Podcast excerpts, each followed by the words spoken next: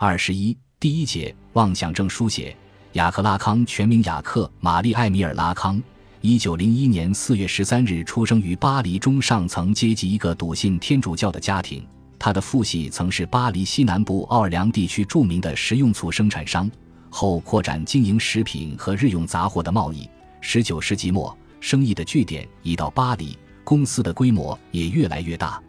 拉康的父亲就在巴黎做贸易代理，他的母亲则出身于巴黎的一个金匠家庭。两人于一九零零年六月结婚。雅克·拉康是他们的长子，在他的下面还有一个妹妹和一个弟弟。一九零七年。拉康被送入耶稣会办的著名的斯坦尼斯拉斯学校接受启蒙教育。一九一六年，继续在这所学校开始中学阶段的学习，接受严格的宗教教育和古典学训练。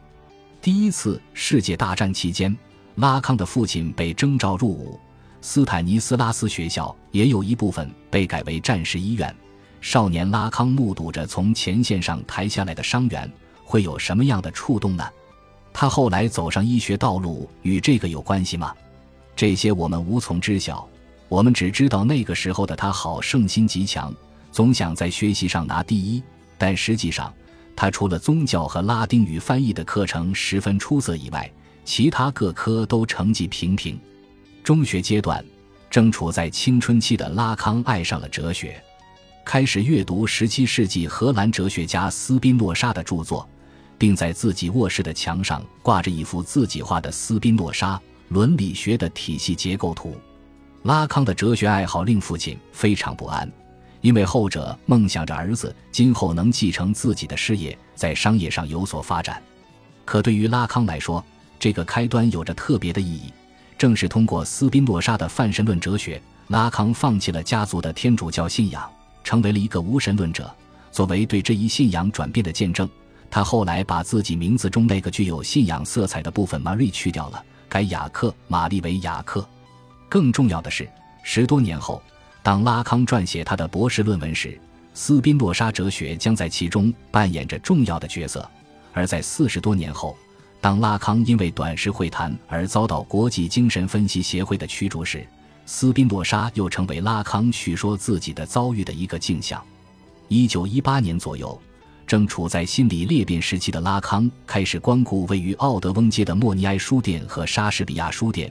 这是巴黎左岸地区两家很有名气的文学书店。安德烈·纪德、保罗·克罗代尔、于勒·罗曼等著名作家都是这里的常客。拉康正是在这里结识了超现实主义者安德烈·波勒东和菲利普·苏波，也是在这里第一次听人朗诵詹姆斯·乔伊斯的作品《尤利西斯》。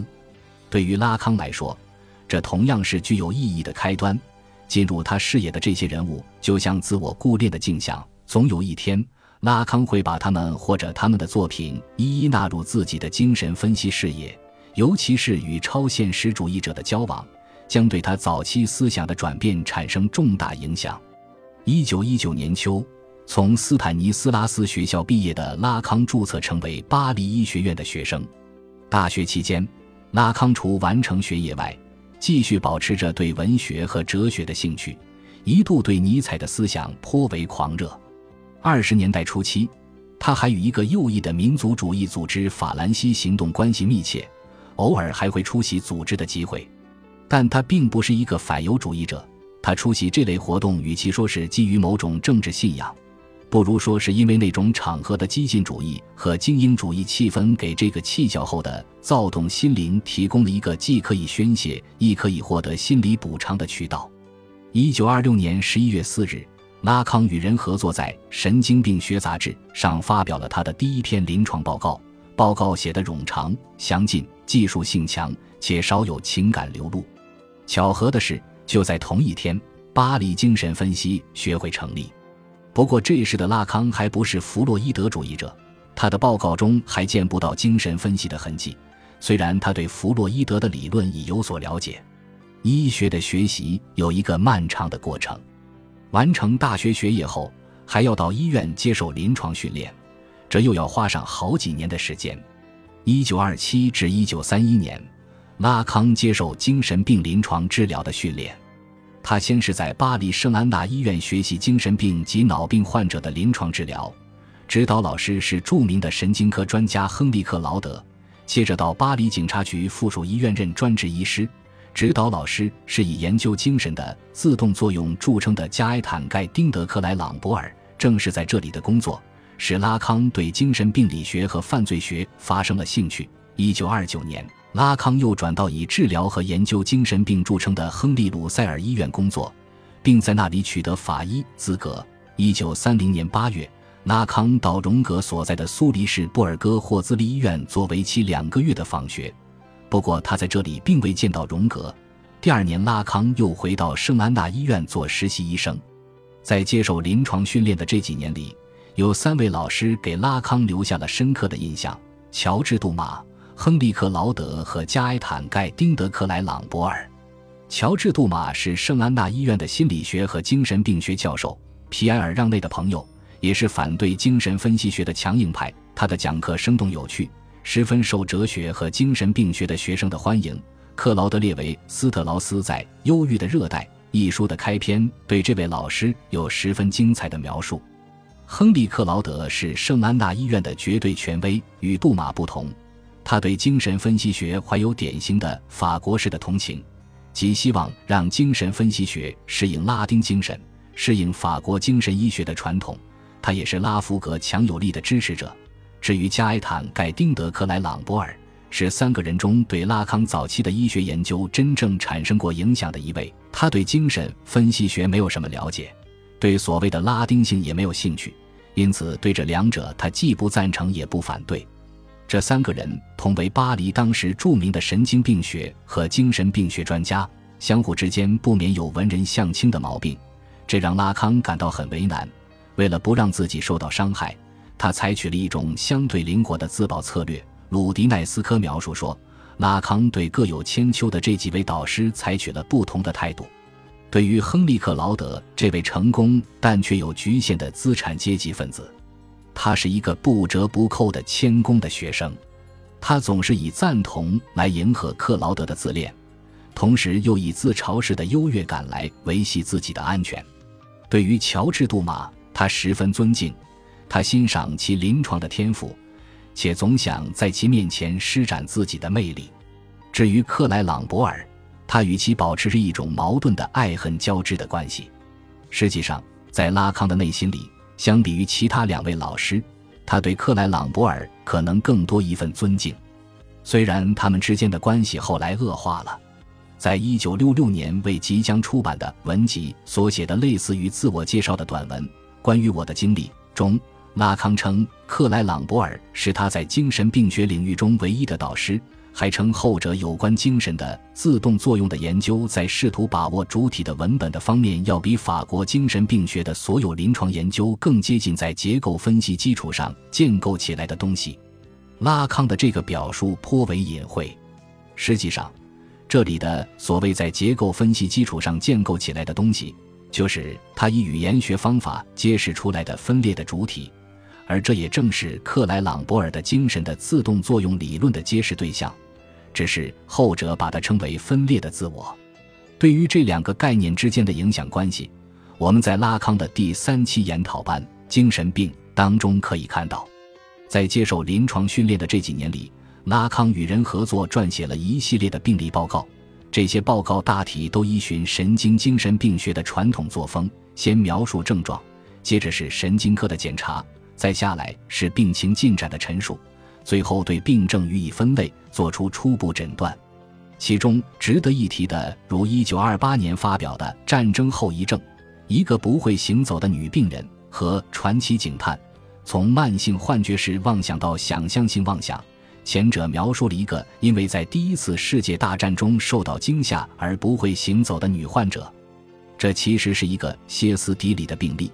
但作者们并没有以弗洛伊德或让内的方式去解释这一战争创伤，而是采用了巴宾斯基的神经病学的术语。后一个报告描述的是一个患有妄想症的中年男子，他在另一个城市看到了发生在巴黎的窃案，并真的跑到巴黎去报案，结果被送到精神病医院。在作者们的观察中，这个病人的妄想原本是以幻觉为主，但两个月后，其妄想逐渐发展为以想象为主。原本的幻觉几乎消失，取而代之的是类似于小说的内容极其丰富的想象。拉康们称其为不稳定的诗人，认为该病例应是一种形态可发生改变的慢性妄想。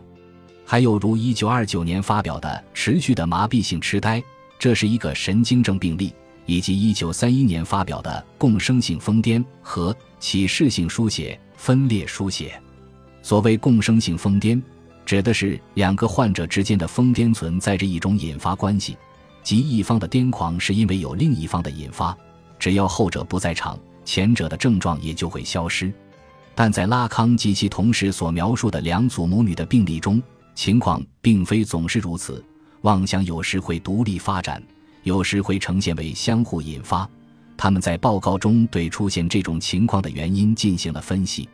至于分裂书写，描述的是一个有写作妄想的女教师，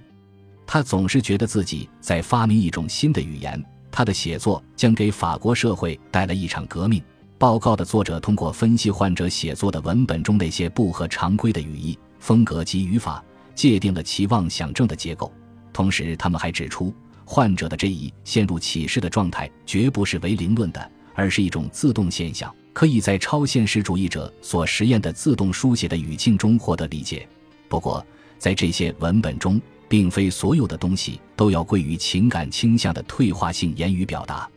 一些作家在其所谓的超现实主义的写作风格和他们极其科学的描述的方法中所进行的实验表明。脱离催眠术后，自动作用可以使写作的自动性达到何等程度？尤其值得一提的是，一九三一年七月，拉康还在《巴黎医院周报》上独立发表了一篇论文《妄想性精神病的结构》，这是他的第一个理论性文本。在这篇文章中，作者依循传统精神病学的思路，对妄想性精神病的病因和病症进行了研究。他综合病因和病症的特点，把妄想性精神病分为三类：体质性妄想、解释妄想和激情妄想。其中值得注意的是，他对第一类精神病的描述，他采用传统的解释，提出了构成体质性妄想的四个要素：病态的自我高估、猜疑、判断缺陷和社会适应不良。在这之外，他还补充了一个要素——包法利主义。